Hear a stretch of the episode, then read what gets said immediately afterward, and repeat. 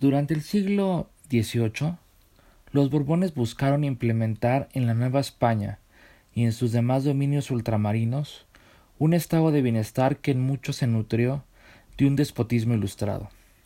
Para ello, entre otras cosas, los esfuerzos de la metrópoli se centraron en fortalecer el comercio y la administración pública, aunque las bases sociales se transformaron paulatinamente sin llegar a tener la importancia que exigían en los procesos productivos. La realidad social y económica cambió rápidamente. Las reformas borbónicas provocaron, al mismo tiempo, estabilidad e insurgencia en América, sobre todo por el sentimiento generalizado de injusticia e inequidad entre las clases sociales que componían ese mosaico de castas novohispanas, formado a lo largo de más de dos siglos. Aunque las reformas incrementaron la riqueza para las clases dirigentes no fueron acompañadas de una distribución equitativa y la nueva casa reinante fue incapaz de evitar la pauperización de un sector amplísimo de la población novohispana. En este contexto, José María Luis Mora critica el borbonismo, pero a su vez critica la revolución independentista condena los vicios de una insurgencia carente de perspectiva ideológica y fuera de control. Para él, la guerra de independencia debía proceder con la iniciativa de dirigentes criollos cultos, conocedores de la política francesa e inglesa, es decir, debió ser un movimiento liderado exclusivamente por la aristocracia americana letrada y no por caudillismos. Mora no borra de tajo la herencia del antiguo régimen, pues incluso sintió admiración por funcionarios coloniales, como el intendente Juan Antonio Riaño y el obispo liberal Abadi Queipo de Michoacán. La interpretación que tiene de los acontecimientos independentistas es ambivalente. El pensamiento inicial de Mora parece oscilar entre la dirección conservadora y la dirección liberal. El ideólogo se mueve entre el conflicto general de garantizar las libertades individuales y la necesidad de determinar pautas de administración racional. El conflicto de Mora en este primer periodo se traduce en encontrar una vía para armonizar la autonomía del individuo y la oposición frente al poder estatal, esgrimiendo derechos individuales con una administración racionalizada del Estado. Fiel a la tradición liberal, Mora atacó a los enemigos clásicos, los estamentos y los privilegios clericales, que no serían erradicados jurídicamente sino hasta las leyes de reforma. Pese a contar con una formación clerical, el político guanajatense se convirtió paulatinamente en un devoto seguidor del constitucionalismo ilustrado y de los pensadores racionalistas, particularmente europeos, habrá que decir. En los documentos y correspondencias que se recuperaron a su muerte en París, se encontró la siguiente nota biográfica. Cito. El 27 de julio de 1820 recibió en la sala de actos de la universidad, de mano del expresado cancelario, el grado de doctor en teología, en presencia de otros muchos doctores de diversas facultades. Lo apadrinó en este acto don Pedro Marcos Gutiérrez, cónsul moderno del Tribunal de Consulado. Se ordenó de presbítero, fue miembro de la Diputación Provincial y diputado en el Estado de México. Murió en París el 14 de julio de 1850, siendo ministro plenipotenciario de la República Mexicana en Inglaterra y habiendo dejado mucho tiempo antes el ministerio eclesiástico. Pero más allá de su formación y su procedencia intelectual, a Mora se le suele identificar como el forjador del liberalismo mexicano. Siguiendo las ideas del historiador norteamericano Charles A. Hale, quien se especializó en el liberalismo mexicano del siglo XIX, Mora no, no es considerado por la historiografía nacional como uno de los héroes liberales mexicanos de primer orden, como fue Juárez, Lerdo, Ramírez o Altamirano ahora tan de moda, por cierto, en los logos oficiales y discursos del presidente López Obrador. En el caso de Mora, muchas veces sus ideas sobre los problemas sociales, agrarios y económicos sufren de cierto descrédito. Sin embargo, este personaje fue el más significativo portavoz liberal de su generación, y en su pensamiento compendió la estructura y orientación predominante del liberalismo mexicano, del que saldría después la generación de los notables de la Constitución de 1857.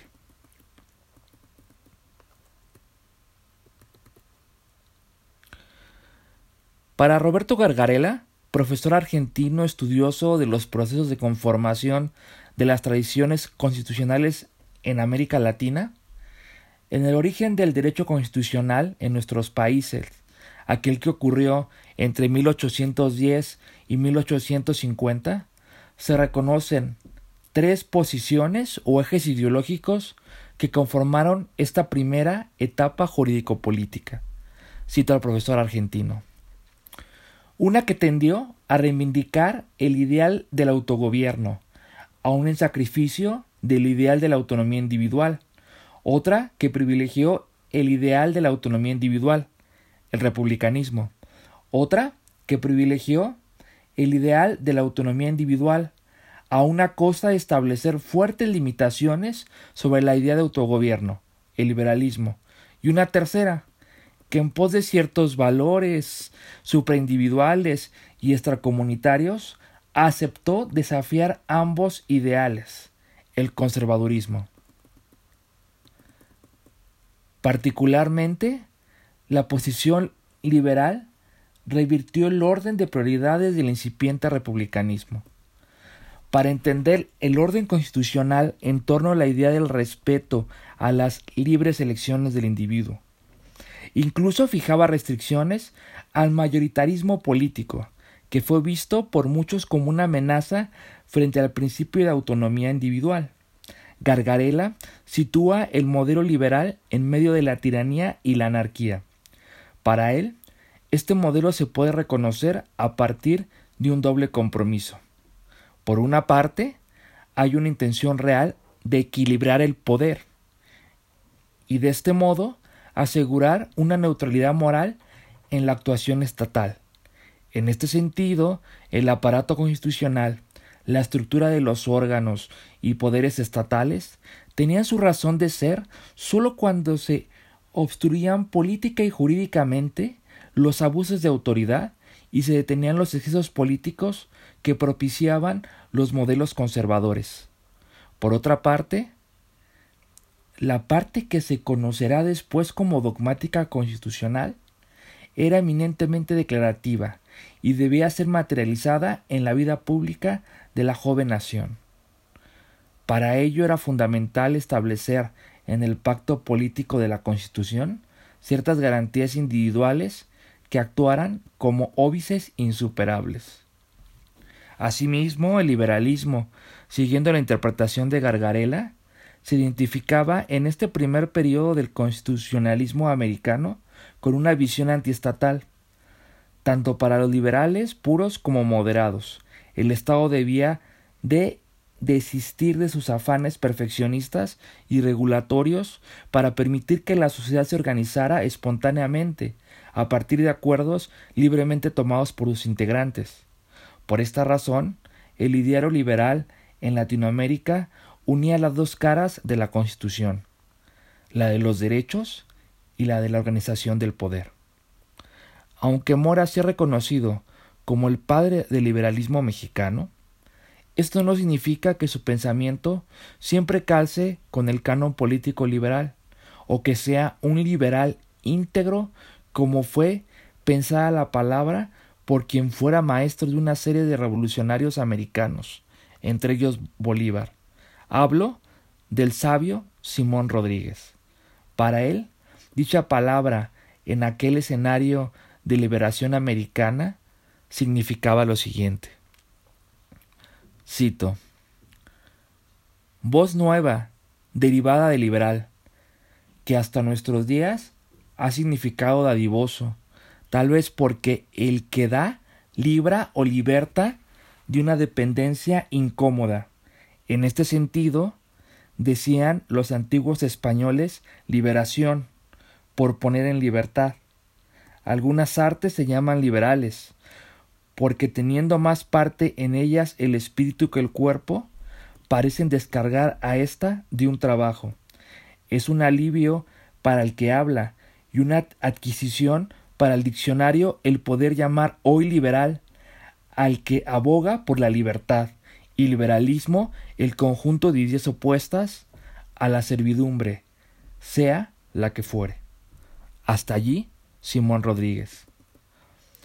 Los esfuerzos de Mora se encaminaban hacia la construcción de un liberalismo mexicano, singular y operante para las necesidades propias de la nación, erigida bajo una serie de características y contradicciones que no pueden equipararse a otras naciones con mayor tradición liberal, como la francesa o norteamericana, e incluso con los avances de las repúblicas sudamericanas. A pesar de ello, la experiencia de estos países era fundamental para evitar los errores que estos proyectos más experimentados habían cometido. De acuerdo con Charles Hare, Mora coincidía con Benjamin Constant sobre el problema de preservar las salvaguardas de la libertad individual en medio de una revolución demoledora y caótica. Ante esa problemática, se develaban otras, por ejemplo, la asimilación de la libertad por parte del pueblo, su autodeterminación de gobierno y la responsabilidad de dictar sus propias leyes. Mora no solo apeló al diseño institucional, sino a la educación cívica, al respeto de las libertades básicas y la educación de las masas, corrigiendo además lo que él veía como un retraso político en los pueblos indígenas. Para Mora, los privilegios que gozaron los indígenas durante la colonia fueron muy dañinos. Cito. El más pernicioso fue el de ser reputados perpetuamente menores, pues los inhabilitó para todas las transacciones sociales de la vida, y por él quedaron excluidos de todos los beneficios y utilidades que trae consigo la libertad de contratar, sin la cual no se puede absolutamente ser miembro del cuerpo social. Hasta ahí la cita. Su plan es integral y programático, acoplado de distintas aristas y enfoques, jurídico, político, económico, pedagógico, etc. El liberalismo de Mora, más que una doctrina, es una forma de vida pública. El sujeto vive públicamente considerándose como un ente racional y razonable, reconociendo sus limitaciones y alcances frente al poder público, pero los ciudadanos se encontraban desiguales en sus formaciones políticas y en el conocimiento de sus derechos. El ciudadano de a pie, aquel sin instrucción letrada, ignoraba las leyes y carecía, en el mayor número de casos, de una cultura cívica, Desconocía además la fuente de la autoridad y cómo deben actuar los funcionarios del Estado. Para auxiliar en la superación de estas deficiencias, Mora publicó, entre otros documentos, su Catecismo Político de la Federación Mexicana en 1831. Por su parte, Mora redactó también su Estado de la Moral Pública, un estudio que ya contaba con muchas características sociológicas, antes de que esta disciplina existiera, donde investigó sobre el asunto cultural del pueblo mexicano y sus características morales. Entre otras cosas, apuntó cito Las masas todavía ignoran que tienen deberes políticos y civiles, o por mejor decir, se hallan con la persuasión de que tales deberes no reciben su fuerza sino de la sanción religiosa, considerando su infracción no como delito, sino como pecado. Hasta ahí la cita. El problema posee varios niveles más allá de la laicidad. Un primer inconveniente es la estructura estatal y la relación de los órganos de administración, legislación y judicialización con los ciudadanos como potenciales instrumentos hostiles el modo natural de atar la indeseable actividad que los individuos desarrollan a través del Estado en perjuicio de otras personas se da con una normativa de los mandatos. siguiendo la teoría clásica del liberalismo y el constitucionalismo anglosajón, la ley, en su apertura, no es otra cosa que límite al poder público.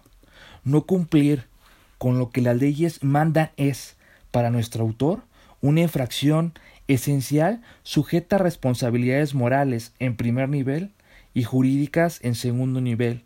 Es el origen de los males sociales. Nunca olvida que el fin del Estado es promover la felicidad de los individuos, asegurando sus libertades civiles e intereses.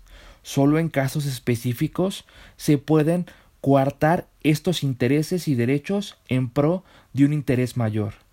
El principio luminoso de buscar la felicidad ciudadana constituye la ciencia de gobierno para Mora. Existen propósitos vitales que requieren el despliegue del Estado. Cito. Los hombres, a más del precepto divino para multiplicarse, tienen en su naturaleza fuertes estímulos para la propagación de su especie y un amor tan íntimo de sí mismos que no se pierden de vista ni aun en la acción más pequeña. No gozan sino cuando están satisfechos sus apetitos y necesidades. Además, continuó la cita, se deben considerar los imprescriptibles derechos del hombre y del ciudadano, combinando los tres poderes reconocidos, del modo que pareció más útil a la conservación de la libertad, propiedad, seguridad e igualdad de los ciudadanos. Y aquí el origen de estos códigos y colecciones de leyes fundamentales conocidas con el nombre de constituciones. Hasta allí esta elocuente cita. Para lograr lo anterior, hay que promover fuertemente la educación cívica. En 1837, cuando la constitución centralista rige y el conservadurismo se encuentra arraigado institucionalmente en el país, Mora escribe pensamientos sueltos sobre la educación pública, iniciando con las siguientes palabras. Uno de los grandes bienes de los gobiernos libres es la libertad que tiene todo ciudadano para cultivar su entendimiento. El más firme apoyo de las leyes es aquel convencimiento íntimo que tiene todo hombre de los derechos que le son debidos. La meta está en asimilar popularmente los contenidos del liberalismo como forma de vida, es decir, hacer íntimo un modo de pensar que centra la libertad en todos los ámbitos del desarrollo humano. Para ello, en primer lugar, es necesaria la alfabetización de los habitantes de estas tierras. Cito. Para entender la Constitución y las leyes, es indispensable saber leer, para pesar las razones alegadas en la tribuna nacional, sea para la formación o reforma de la una y las otras. Se requiere tener algunos conocimientos generales, a lo menos haber adquirido algunas reglas en el arte de pensar. Hasta allí la cita. Volvamos a la vida de nuestro autor. José María Luis Mora nació en 1794 en Chamacuero, hoy Comonfort, en el estado de Guanajuato. En 1820 recibió el grado de doctor en Sagrada Teología en la Real y Pontificia Universidad. Posteriormente se interesó en el gobierno y para 1824 se matriculó en los cursos de Derecho Civil de la Universidad de México y al año siguiente se recibió de abogado. Hay que decir aquí esto, una profesión clásica y típica del liberalismo. Participó ampliamente en la vida pública del país, en la Diputación Provincial del Estado de México y el Congreso Provincial del Estado mexicano. Mora fue un escritor prolífico, como muchos de sus coetáneos. En sus obras completas, editadas por la Secretaría de Educación Pública y el Instituto Mora, en lo relativo a la obra política e histórica, existen varias anotaciones teóricas sobre cómo deben desarrollarse los planteamientos liberales en la política pública, la legislación y la vida social del México de la primera mitad del siglo XIX. En 1827, Mora empezó a publicar El Observador, un semanario de artículos sobre temas políticos, religiosos y reformistas que tuvo dos épocas. Cuando comenzó a publicar México se encontraba en situación de crisis a causa de la intención española de reconquistar el país. En opinión de Mora, los ciudadanos mexicanos tenían la obligación de evitar la ruina de la nación. Su producción intelectual fue muy amplia. Publicó a lo largo de su vida una serie de discursos en los cuales reflexionaba sobre cuestiones de la democracia, la educación pública, la libertad civil de los ciudadanos la política de los gobiernos y la importancia de las leyes. En 1824 comenzó a recopilar información para su famosa obra México y sus revoluciones, conformada por tres tomos en que expone la historia de México de una manera lineal, desde la conquista hasta ese momento. A mediados de los años 30, Mora, descontento ante la situación política en México, viajó a Francia y publicó obras sueltas en 1837. Como liberal extremo, buscó que la educación se separara de la Iglesia, pugnó por la desamortización de los bienes eclesiásticos, luchó por la libertad de expresión y era partidario de la propiedad privada. Murió en París el 14 de julio de 1850. En sus pensamientos sueltos sobre la educación pública, Mora argumenta que el sistema republicano debe proteger y fomentar la educación, ya que era indispensable para que pudieran subsistir las más puras costumbres y para que los ciudadanos poseyeran virtudes morales. La mano protectora de un gobierno benéfico debe extender sobre la gran familia que ha puesto en sus manos el bienestar común, solía decir. Para él, sin ilustración, no se podían lograr los bienes que el sistema republicano prometía. Es muy inútil proporcionar goces que no sigan en todas las edades. Es un consuelo tener recursos que nos alivien en la adversidad. También esa es una cita de él. En 1831, durante la Primera República Federal, se publicó su Catecismo Político de la Federación Mexicana. Consta de 16 capítulos en los que se abordan temas relativos a la independencia de México, la nación mexicana, los poderes legislativo, ejecutivo y judicial de la Federación, las facultades del Congreso, las reglas a las que debían sujetarse los estados federales y la observancia e interpretación de las leyes constitutivas. Su intención era explicar la conformación de la nueva nación en su forma representativa, republicana y federal. Prácticamente es la paráfrasis que nosotros tenemos ahora. Para ello, se basó en el texto de la Constitución de 1824 y los fundamentos del derecho positivo, que seguía siendo la guía ciceroniana de derecho natural. Pero más allá del derecho natural, la verdadera justicia está solo en los cielos, en la ley eterna.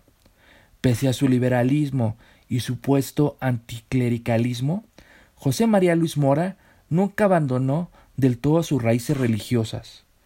Únicamente el alto ser puede dotar a las criaturas de justicia y poner a cada cual en su sitio, las decisiones de los tribunales son a lo sumo un pálido reflejo de los mandatos divinos. Así lo deja ver en los siguientes versos. Con asombro me postro muy rendido delante de tu trono soberano, y humilde reconozco que he nacido de tu seno fecundo y soberano. Hasta aquí, queridas alumnos y alumnas, estas reflexiones en torno a Mora y a su proyecto de nación. Nos vemos en el siguiente capítulo de pensadores del Estado. Gracias.